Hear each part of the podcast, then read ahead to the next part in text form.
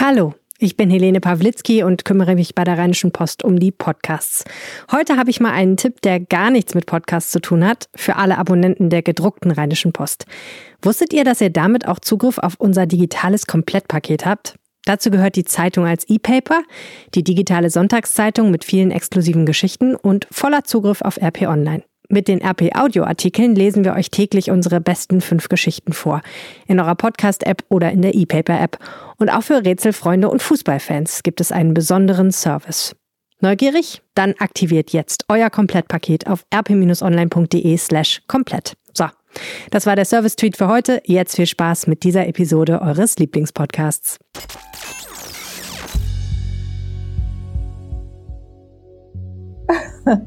ja, zum Glück muss man nicht so früh aufstehen, sondern kann das am das Abend stimmt. vorher machen. Ja, das stimmt. Aber also, das ist auch schon ganz schön Power-Userin jetzt, ne? Ja, also ich bin jetzt da so richtig im Flow. Ja, war eine verrückte Woche. Äh, Lockdown hin, Lockdown her. Ähm, und wir dröseln das Ganze jetzt mal auf und schauen natürlich nochmal besonders auf die Schulen und auch auf die Kitas. Da gibt es neue Informationen. Und äh, ja, würde sagen, wir starten. Rheinische Post. Ländersache, der Podcast aus dem NRW-Landtag. Herzlich willkommen zum Ländersache Podcast. Mein Name ist Helene Pawlitzki. Ich kümmere mich bei der Rheinischen Post um Podcasts und ich bin verbunden mit Kirsten Bialdiga, der landespolitischen Chefkorrespondentin und unserer Expertin insbesondere für Schulpolitik. Und da gibt es eine Menge zu erzählen heute. Erstmal müssen wir, glaube ich, noch mal so ein bisschen schauen, ähm, wie sich die Sache so über die Woche entwickelt hat. Man muss ja sagen, dass zu Anfang gar nicht unbedingt klar war, wie es jetzt am Ende dasteht, nämlich dass es durchaus sein könnte, dass es noch mal einen deutlich härteren Lockdown als vorher in Nordrhein-Westfalen auch gibt. Wie hat sich das denn so entwickelt über die Tage? Die Dynamik war tatsächlich sehr interessant. Also der äh, bayerische Ministerpräsident Söder hat äh, einmal mehr vorgelegt und gesagt, ähm, ja, also die Zahlen gehen ja nicht runter und er wird jetzt in Bayern Konsequenzen ergreifen. Jetzt muss man sagen, in Bayern sind die Zahlen auch, die Infektionszahlen höher als in Nordrhein-Westfalen. Und ähm, in, das, in Bayern hat er dann eine Ausgangssperre verhängt äh, für nachts, aber auch Ausgehverbote für Hotspots. Er hat äh, die Schulen größtenteils auf digitalen Betrieb umgestellt und ähm, ja, alles zusammen, die Kontakte auch nochmal eingegrenzt, alles zusammen eben doch nochmal verschärft. Und das Ganze hat dann ähm, ziemliche Folgen gehabt in den nächsten Tagen. Mhm. Wie sahen die aus? Also äh, zunächst einmal gab es dann den einen oder anderen Ministerpräsidenten äh, mit, äh, aus Ländern mit hohen Infektionszahlen wie Sachsen, wo es ja wirklich durch die Decke geht im Moment, ähm, der, gefolgt ist und sogar Söder dann noch übertroffen hat. Ähm, zuvor, das ist leider äh, oft nicht ganz richtig dargestellt worden, äh, war aber bei Baden-Württemberg auch äh, schon äh, vorgeprescht, noch vor Söder. Mhm mit einem harten Lockdown. Und ähm, andere Länder haben sich dann nach und nach äh, auf seine Seite, auch auf Söders Seite geschlagen. Nur von einem war lange nichts zu hören. Und das war Armin Laschet aus Nordrhein-Westfalen. Man muss das sich ja auch nochmal auf der Zunge zergehen lassen. Ne? Also die Ministerpräsidenten treffen sich so alle zwei Wochen mit der Kanzlerin und immer wieder ist die Frage, wird es jetzt wirklich zum harten Lockdown kommen? Und immer wieder kommt es eben dann nicht dazu. Und es ist immer die Frage, ist da jetzt die große Einigkeit da oder nicht? Und es sind immer sehr lange Verhandlungen und es wird hinterher immer gesagt, naja, es war schwierig, aber es ist auch wichtig, dass wir uns austauschen und dass da jeder Standpunkt und so weiter und so fort. Und jetzt sind wir in einer Situation, wo man einfach sagen muss, das bricht doch eigentlich einfach auseinander, oder?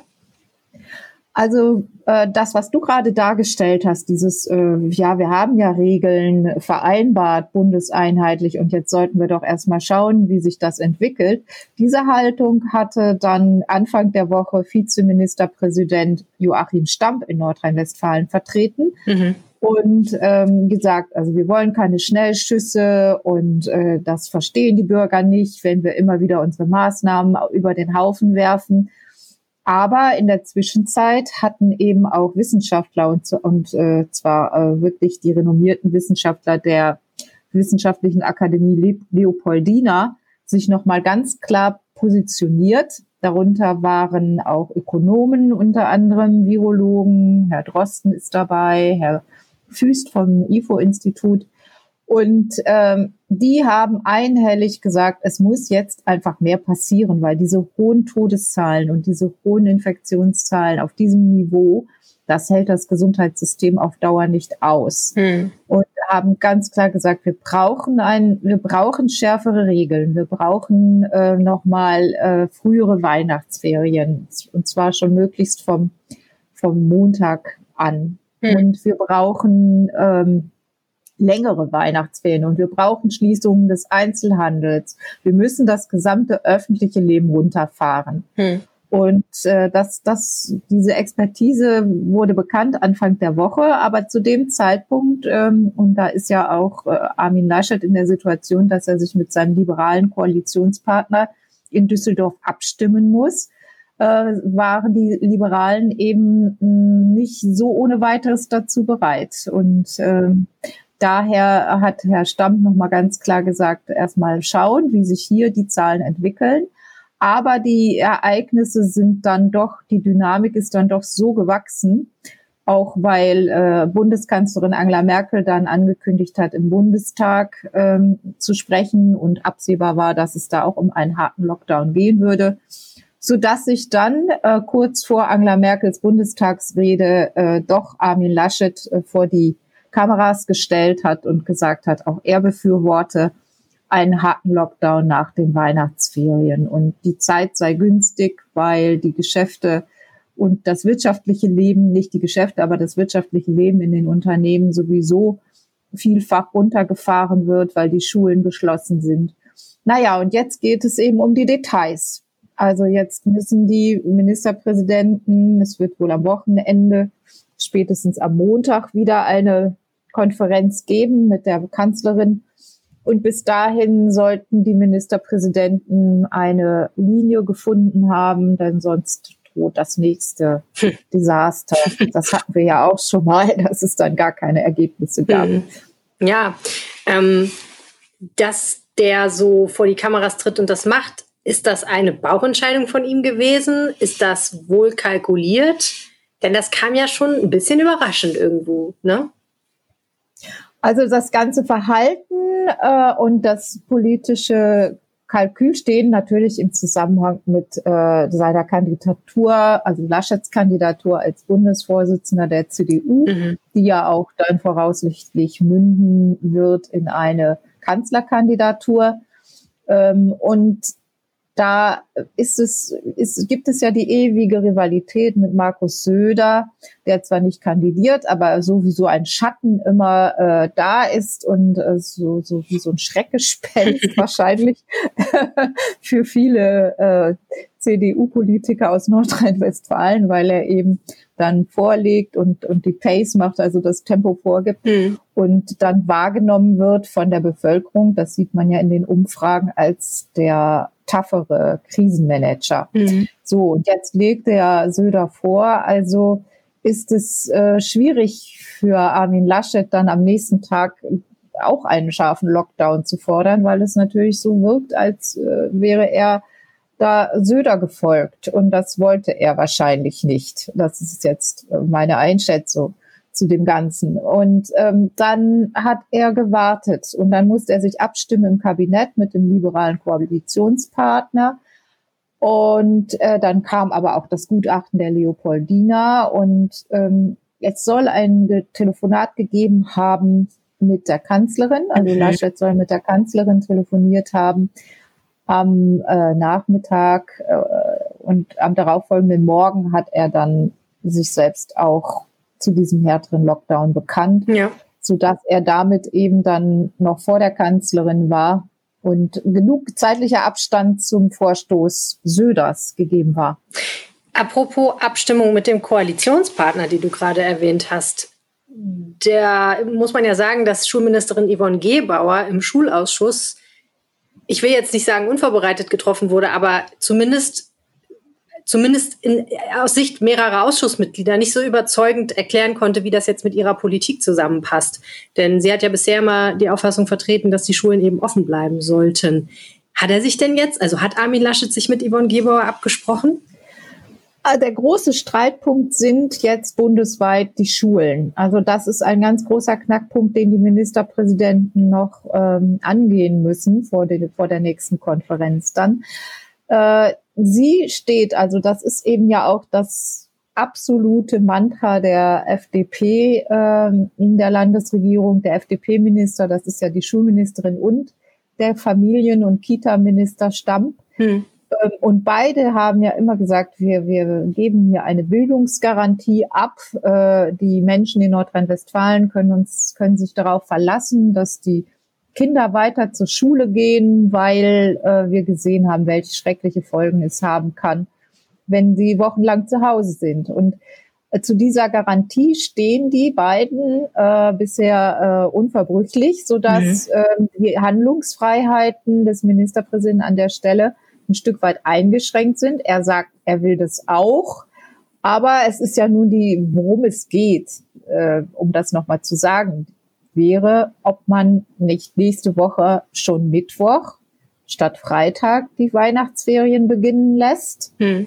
weil sich dadurch die Quarantäne vor Weihnachten verlängert und damit auch die, das Risiko von Ansteckungen gerade der älteren Generation ein bisschen verringern ließe. Ja. Und da wurde die Kanzlerin ja auch sehr emotional im Bundestag ja. und gesagt, also was, was werden die folgenden Generationen sagen, wenn wir für diese zwei Tage keine Lösung gefunden haben und äh, aber deshalb ähm, unsere Großeltern, einen Teil unserer Großeltern verloren haben. Die Wissenschaft uns geradezu anfleht, vor Weihnachten, bevor man Oma und Opa und Großeltern und ältere Menschen sieht, eine Woche der Kontaktreduzierung zu ermöglichen. Dann sollten wir vielleicht doch noch mal nachdenken, ob wir nicht irgendeinen Weg finden, die Ferien nicht erst am 19. beginnen zu lassen, sondern vielleicht schon am 16. Was wird man denn im Rückblick auf ein Jahrhundertereignis mal sagen, wenn wir nicht in der Lage waren, für diese drei Tage noch irgendeine Lösung zu finden? Aber trotzdem, ne, also diese vorgezogenen Weihnachtsferien allein, das war ja damals schon so ein Gehühner, als das so beschlossen oder nicht beschlossen und dann doch beschlossen wurde. Und dann gab es die Diskussion, ob das wirklich eine gute Idee ist und wie das praktisch umgesetzt wird und so weiter und so fort. Und jetzt auf einmal fällt allen auf, dass das nicht reicht und es sollen doch noch mehr Tage werden. Also das ist doch irgendwie politisch nicht so richtig überzeugend, oder? Da steckt da ein Konzept dahinter? Wirklich fahren auf Sicht letztendlich, oder? Ja, also das, das ist so die ähm, letzten, das war ja auch im Grunde die Idee des Teil-Lockdowns. Die Idee des Teil-Lockdowns war ja, wir werden jetzt nicht gleich mit dem Holzhammer kommen.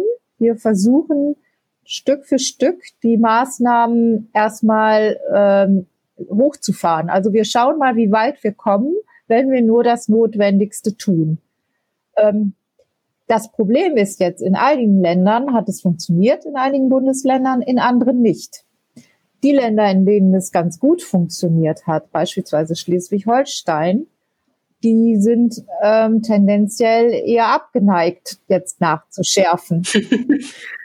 Warum auch? Sollten sie es auch nicht sein, ne? Politisch ist es jetzt schwieriger. Also ähm, das, ja. das, das ist so. Und das Problem sind eben diese hohen Zahlen, wobei eigentlich auch allen Ministerpräsidenten klar sein müsste, wenn wir von diesen Zahlen nicht runterkommen, werden auch, wird jeder von ihnen ein Problem bekommen. Also das, das ist nur eine Frage der Zeit. Hm. Und wenn die Krankenhäuser in Niedersachsen überlaufen sind, dann werden die auf Schleswig-Holstein ausweichen, soweit das möglich ist. Und also es, es ist eben nicht möglich, sich das nur bis zu den Landesgrenzen des eigenen Bundeslandes anzugucken. Mhm. Keiner ist eine Insel. Aber Entschuldigung, ich habe dich unterbrochen an der Stelle, was jetzt mit den Schulen ist und was jetzt die Ideen sind. Das erste sind die Winterferien, äh, Entschuldigung, die Weihnachtsferien vorzuziehen. Genau, die Idee ist, ähm, die Weihnachtsferien am Mittwoch schon beginnen zu lassen. Dann sollen trotzdem Klausuren geschrieben werden ähm, und sie länger dauern zu lassen, um diesen Lockdown ähm, zu verlängern, um die Wirkung dadurch zu erhöhen. Also bis zum 10. Januar statt zum 6. Januar wie bisher. Darüber ist noch nicht das letzte Wort gesprochen. Das ist noch in der Diskussion. Da gibt es viele Auseinandersetzungen. Im Moment äh, eine Kompromisslinie, aber auch das ist sehr vage, könnte eventuell sein, ähm, die letzten zwei Tage für die älteren Schüler im Digitalunterricht ablaufen zu lassen. Aber das trifft auch nicht so richtig auf große, großes Verständnis in den Schulen. Die sind, die sagen, das ist so ein großer Aufwand, dann alles wieder umzustellen für diese zwei Tage. Und dann muss man ja wieder sehen, was machen wir mit den Abschlussklassen, mit den Abiturienten und so weiter. Also ob es, ob das wirklich dann der Kompromiss sein wird, äh, ist nicht sicher. Das, das müssen, das da muss noch viel gesprochen werden. Der Lockdown würde ja auch den Einzelhandel betreffen. Das hat Armin Laschet ja auch schon angekündigt. Und du hast vorhin gesagt, er hat argumentiert, dass das ja dann eine Zeit ist, ähm, in der es vielleicht nicht mehr so ganz so doll drauf ankommt, wie jetzt zum Beispiel vor Weihnachten.